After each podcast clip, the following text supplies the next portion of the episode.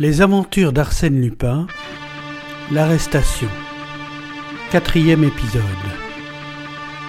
Rappel des épisodes précédents. Arsène Lupin n'est pas Rosen.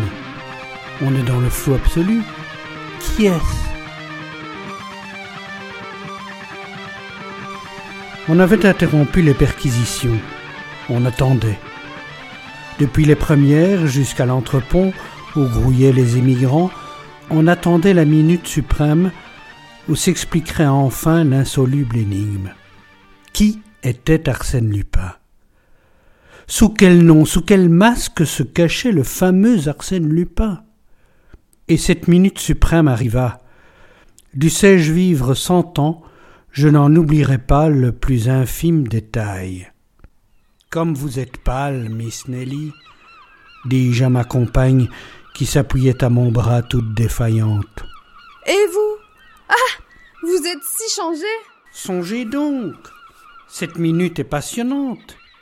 Et je suis heureux de la vivre auprès de vous, Miss Nelly. Il me semble que votre souvenir s'attardera quelquefois. Elle n'écoutait pas, haletante et fiévreuse. La passerelle s'abattit, mais avant que nous eussions la liberté de la franchir, des gens montèrent à bord, des douaniers, des hommes en uniforme, des facteurs. Miss Nelly balbutia. On s'apercevrait qu'Arsène Lupin s'est échappé pendant la traversée, que je n'en serais pas surprise.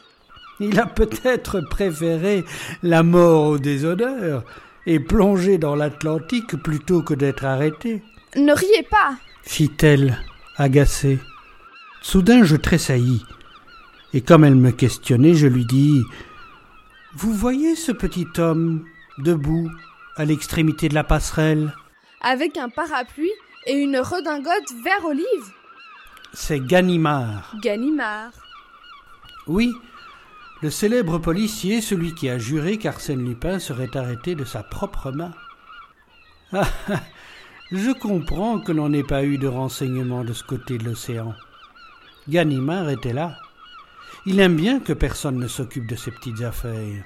Alors, Arsène Lupin est sûr d'être surpris? Qui sait? Ganimard ne l'a jamais vu, paraît-il, que grimé et déguisé. À moins qu'il ne connaisse son nom d'emprunt. Ah Si je pouvais assister à l'arrestation? Patientons. Certainement, Arsène Lupin a déjà remarqué la présence de son ennemi. Il préférera sortir parmi les derniers quand l'œil du vieux sera fatigué. Le débarquement commença.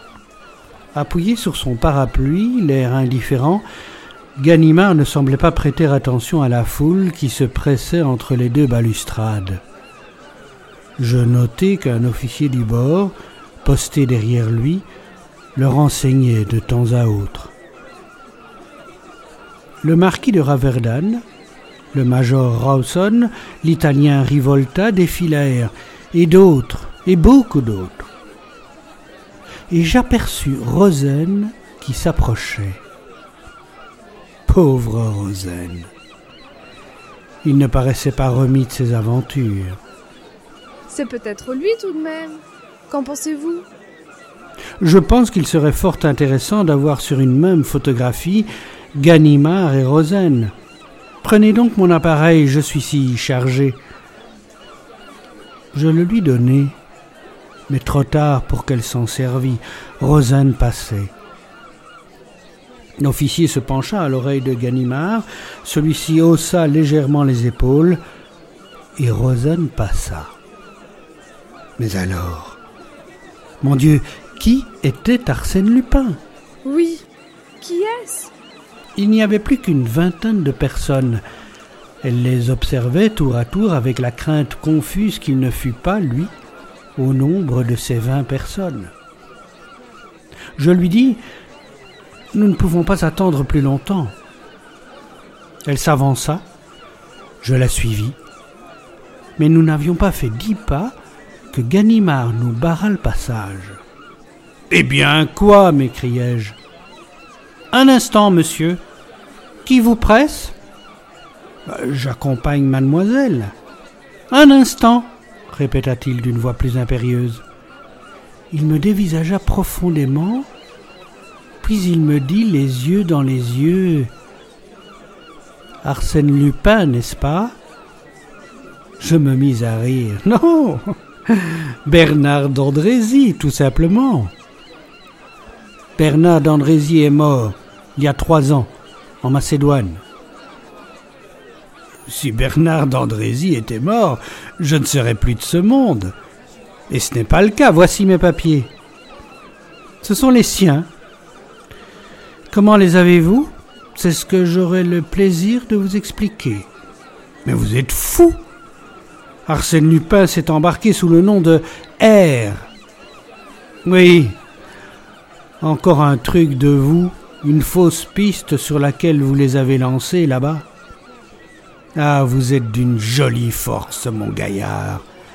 Mais cette fois, la chance a tourné. Voyons, Lupin, montre-toi beau joueur. J'hésitai une seconde. D'un coup sec, il me frappa sur l'avant-bras droit. Je poussai un cri de douleur. Il avait frappé sur la blessure encore mal fermée que signalait le télégramme. Allons, il fallait se résigner. Je me tournai vers Miss Nelly. Elle écoutait, livide, chancelante. Son regard rencontra le mien, puis s'abaissa sur le Kodak je lui avais remis. Elle fit un geste brusque et j'eus l'impression, j'eus la certitude qu'elle comprenait tout à coup. Oui, c'était là, entre les parois étroites de chagrin noir, au cru du petit objet que j'avais eu la précaution de déposer entre ses mains avant que Ganimard ne m'arrêtât, c'était bien là que se trouvaient les vingt mille francs de Rosen, les perles et les diamants de Lady Gerland. Ah, je le jure. À ce moment solennel, alors que Ganimard et deux de ses acolytes m'entouraient, tout me fut indifférent. Mon arrestation, l'hostilité des gens, tout. Or, ceci. La résolution qu'allait prendre Miss Nelly au sujet de ce que je lui avais confié. Que l'on eût contre moi cette preuve matérielle et décisive, je ne songeais même pas à le redouter. Mais cette preuve, Miss Nelly se déciderait-elle à la fournir? Serais-je trahi par elle perdue par elle? Agirait-elle en ennemi qui ne pardonne pas? Ou bien en femme qui se souvient et dont le mépris s'adoucit d'un peu d'indulgence, d'un peu de sympathie involontaire? Elle passa devant moi. Je la saluai très bas, sans un mot. Mêlée aux autres voyageurs, elle se dirigea vers la passerelle, mon Kodak à la main. Sans doute, pensai-je, elle n'ose pas en public. C'est dans une heure, dans un instant qu'elle le donnera. Mais arrivée au milieu de la passerelle par un mouvement de maladresse simulé, elle le laissa tomber dans l'eau, entre le mur du quai et le flanc du navire. Puis, je la vis s'éloigner. Sa jolie silhouette se perdit dans la foule, m'apparut de nouveau, et disparu. C'était fini. Fini pour jamais. Un instant, je restai immobile, triste à la fois et pénétré d'un doux attendrissement, puis je soupirai au grand étonnement de Ganimard. Dommage, tout de même, de ne pas être un honnête homme. C'était ainsi qu'un soir d'hiver, Arsène Lupin me raconta l'histoire de son arrestation. Le hasard d'incidents dont j'écrirai quelques jours le récit avait noué entre nous des liens, dirais-je, d'amitié? Oui. J'ose croire qu'Arsène Lupin m'honore de quelque amitié. Et que c'est par amitié qu'il arrive parfois chez moi, à l'improviste, apportant dans le silence de mon cabinet de travail sa gaieté juvénile, le rayonnement de sa vie ardente, sa belle humeur d'homme, pour qui la destinée n'a que faveur et sourire. Son portrait? Comment pourrais-je le faire? Vingt fois j'ai vu Arsène Lupin, et vingt fois c'est un être différent qui m'est apparu, ou plutôt le même être, dont vingt miroirs m'auraient renvoyé autant d'images déformées, chacune ayant ses yeux particuliers, sa forme spéciale de figure, son geste propre, sa silhouette et son caractère. Moi-même, me dit-il, je ne sais plus bien qui je suis, dans une glace, je ne me reconnais plus. Boutade, certes, et paradoxe, mais vérité à l'égard de ceux qui le rencontrent et qui ignorent ses ressources infinies, sa patience, son art du maquillage, sa prodigieuse faculté de transformer jusqu'aux proportions de son visage et d'altérer le rapport même de ses traits entre eux. Pourquoi, dit-il encore, aurais-je une apparence définie?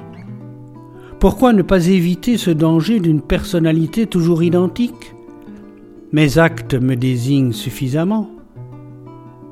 Et il précise, avec une pointe d'orgueil, Tant mieux si l'on ne peut jamais dire en toute certitude Voici Arsène Lupin.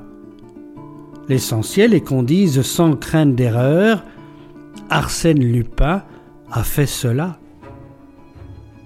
Ce sont quelques-uns de ses actes, quelques-unes de ses aventures que j'essaye de reconstituer d'après les confidences dont il a eu la bonne grâce de me favoriser certains soirs d'hiver, dans le silence de mon cabinet de travail.